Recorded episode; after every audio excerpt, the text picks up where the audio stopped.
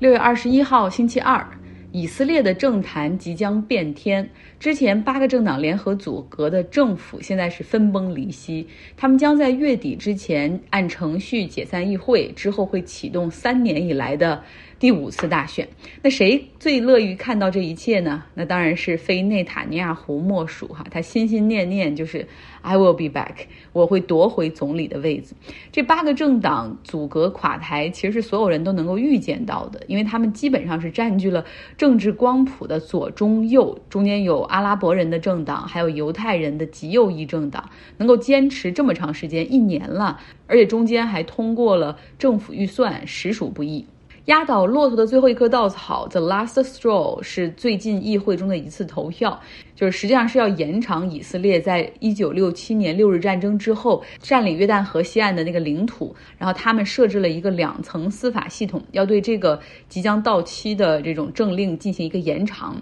简而言之，就是对犹太人实行一套法律，对巴勒斯坦人实行另一套。那阿拉伯。政党的议员是拒绝参与投票，最终导致这个提案失败，呃，正式宣告他们这个八个政党的联盟崩溃。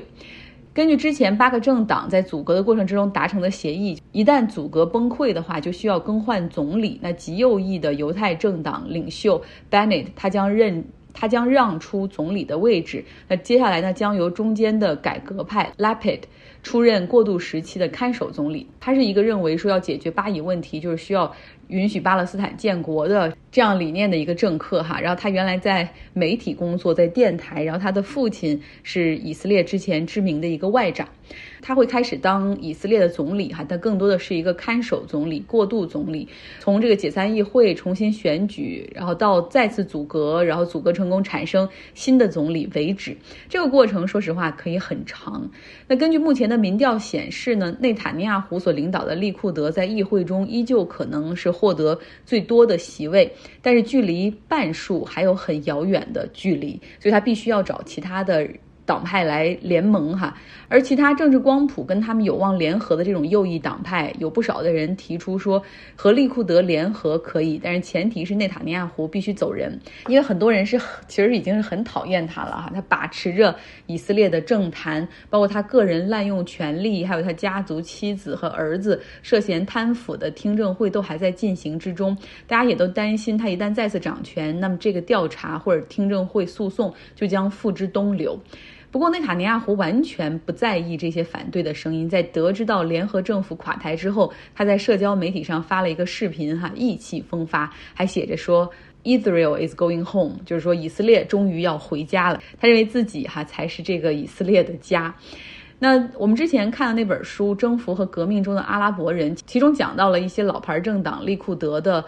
故事哈背景，它是一个右翼政党，它的创始人是贝京，此人曾经是犹太复国运动极端恐怖组织伊尔贡的领导人。这个组织就是通过刺杀、制造恐怖袭击，甚至中间还和纳粹合作去打击英国人。因为英国人一度是对巴勒斯坦人很同情，同时希望说能搞一个 road map，一个路线图，允许这片土地上建立两个国家，或者是。就一个大的国家，然后看这个怎么样的议会制哈，总之是让犹太复国主义运动好像面临着一度的威胁。呃，当时这个情况是英国是这儿的托管国，所以这个伊尔贡哈就搞了大量的恐怖袭击去杀英国人。后来到了和平时期，以色列建国之后，这个贝京就建立了利库德。利库德对巴勒斯坦人的态度可想而知哈，非常强硬。这些年他们不断的支持在非法占领区去建立定居点，并且把这些土地。已逐步化为以色列的领土，这都是利库德所为。在过去的周末，除了法国举行了议会选举之外，在拉丁美洲哥伦比亚还举行了大选，他们也是两轮制哈。第二轮大选结果出炉，他们选出了历史上的第一位左翼总统，他的名字叫做古斯塔夫·佩特罗。他年轻的时候参加过哥伦比亚革命武装 M 十九，还因此被捕入狱。出狱之后，他进入大学学习经济，还留学比利时、西班牙，主修经济、人权、公共管理等等。后来回到哥伦比亚从政，哈，他又建立了自己的党派。那在这次的大选中呢，他在第二轮击败了右翼的苏亚雷斯，后者在进入政坛之前是成功的地产商，哈，百万富翁。他主要代表的是亲商业的那些右翼。古斯塔夫·佩德罗他选了一位非常厉害、很棒的黑人女性马奎兹来担任他的竞选搭档哈，然后竞选副总统。后者是哥伦比亚人权和环境的活动专家，所以两个人在竞选中也提到了很多关于对抗气候变化、限制温室气体排放啊，要加强公共投资、加大铁路、道路、桥梁的建设、供水系统的更新，包括对公共教育投资、改善女性和 LGBT 群体的权利、改革税务体制，让富人。多交税，以此来解决贫困和饥饿的问题。嗯，而且呢，还要防止在亚马逊的森林里面进行砍伐，因为哥伦比亚的境内也有亚马逊的热带雨林。在竞选的过程之中，实际上佩德罗就遭遇到了不少死亡威胁。不过他在总统选举的第二轮投票中，还是获得了超过百分之五十的支持率。哈，可以说这个拉丁美洲第三大经济体的百姓们做出了自己的选择。哥伦比亚是一个五千万人口的国家。嗯，因为可能以前有这种毒枭的存在，然后包括还有常年的这种游击队的战争，让我们对这个地方经常是忽略的状态。实际上，它的人均 GDP 比中国还要高一点。呃，它是一个自然资源极其丰富的国家，有石油，有铜矿。呃，同时呢，从经济结构来看也是比较健康的。它的矿产资源的出口只占整个经济的比重百分之二十五左右。另外，像电子制造业、服装制造业、金融业、建筑。交通发展的都比较均衡，呃，只要能够保证这个国家的和平哈，没有战争、内战，没有各种各样的这种派别的武装去进行斗争的话，实际上是经济发展很容易实现腾飞。呃，最后呢，说一下哈，我们英语学习小组每天会看一篇新闻，其中有有一些很好的选题哈，我都没有时间给大家讲，那今天就讲一个在上周发生的事情哈，英国计划。开始往卢旺达运送难民了。首批有七个来英国寻求庇护的难民，他们就被在上周二的时候装上一架飞机，准备运往卢旺达。不过在最后时刻，欧洲人权法庭出台了裁决，叫停了这次运送。那英国政府表示很失望，但是他们强调说啊，哪怕你这么判了，但是不会改变我们接下来的计划。那第一个问题就来了，既然英国已经脱欧了，那欧洲人权法庭的裁决对英国还有效吗？有的。因为呢，欧洲人权公约哈，等于说是在二战之后通过缔约的方式，就是大家签署啊缔约同意的方式，建立起一个超国家的国际法庭。它的总部位于法国的斯特拉斯堡，它建于一九五九年哈，实际上历史比欧盟还要悠久。那在最初的那些缔约国家中，就是英国属于最初的缔约国家，它。当然应该尊重裁决。那之前这么多缔约国家中有四十多个缔约国家，好像，然后只有一个宣布退出，哈，还是在今年做的，那就是俄罗斯。像希腊，它曾经在一九六九年的时候短暂的有军政府，那个时间它是不尊重裁决，但是一旦这个国家恢复正常的话，他们也是尊重这个人权法院的。那第二个问题就是英国为什么要搞这个什么把难民送到卢旺达去？就是因为英国很担心有越来越多的难民哈，然后进入到英国，然后寻求庇护。那主要是其实现在确实是有很多的讲英语的这种原来英国的殖民地也好，或者是一些在非洲、中东曾经被英国托管过的国家也好，然后他们的这些人北上之后，在法国都会想方设法的跨海，然后来到英国，因为在那儿他们有。亲戚朋友，然后觉得那个地方经济也要好一点，语言也相通，更容易找到工作。呃，但是英国人是不希望收留难民的哈，甚至也不希望有大量的难民就是在英国国内去等待这个身份的获批。所以他们在今年四月份，Boris Johnson 的政府就和卢旺达达成了一个五年的协议，就是要搞一个实验，让卢旺达来帮助英国先收留这些难民，期间呢允许这些等于说难民，你要是来到英国，那就抱歉，我就直接。把你在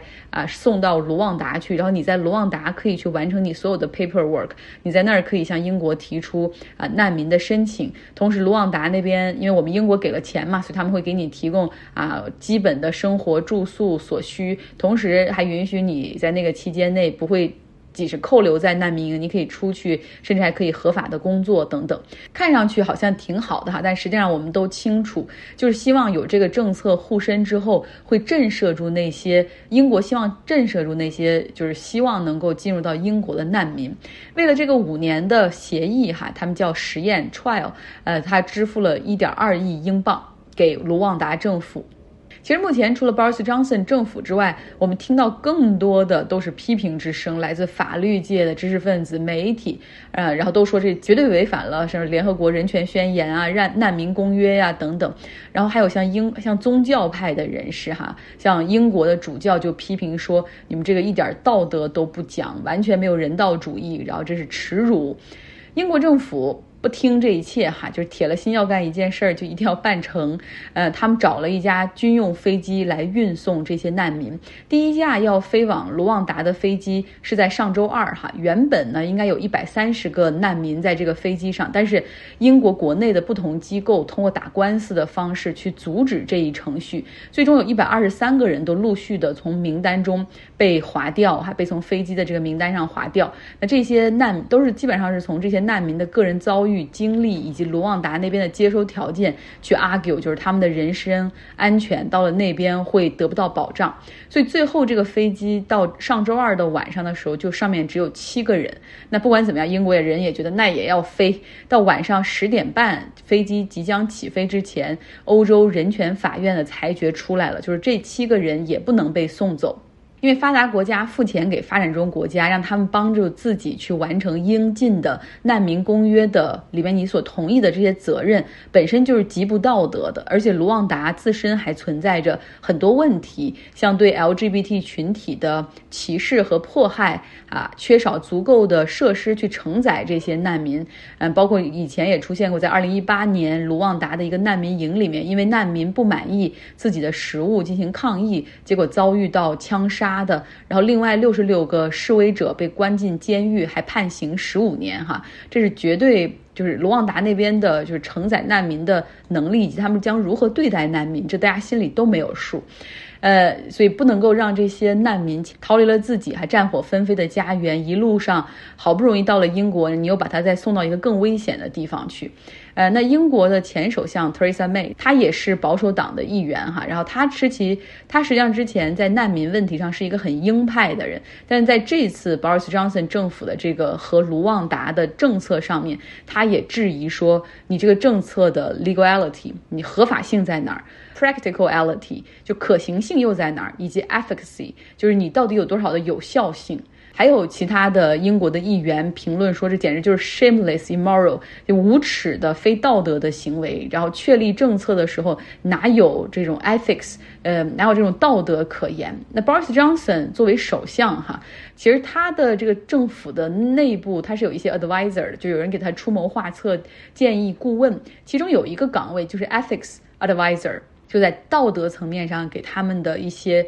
政策会去提意见。在上一周的时候，这个政府的 Boris Johnson 政府的 Ethics Advisor 就提出宣布辞职，理由是说 Boris Johnson 这个政府在做的一切的事情，简直就是对道德的这两个字儿的嘲笑。那 Boris Johnson 自己则说啊，呃，我现在还不会去。着急去寻找他的替代者，所以就是明白吗？就是他不着急去寻找替代者，意味着他的政府其实在道德方面根本就不需要太多的考虑哈。